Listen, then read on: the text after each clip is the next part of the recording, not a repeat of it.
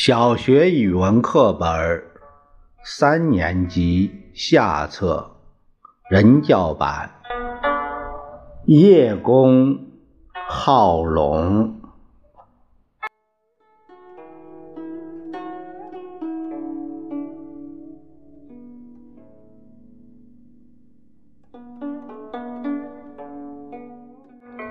在第八课的附录里有一个。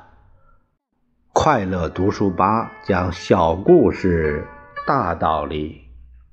著名儿童文学家严文景曾说：“寓言是一个魔袋，袋子很小，却能从里面取出很多东西来。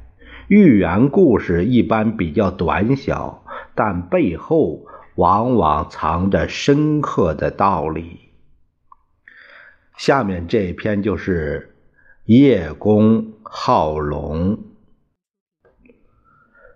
古时候有个叶公，非常喜欢龙。他穿的衣服上绣着龙，戴的帽子上镶着龙，住的房子也一样。墙壁上画着龙，柱子上雕着龙。这些龙张牙舞爪，回旋盘绕，好像在云雾里飞翔。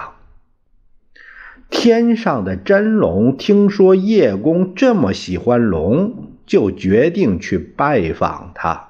霎时间，乌云滚滚，雷电交加，真龙。到了叶公家里，把头伸进了南窗，把尾巴绕到了北窗。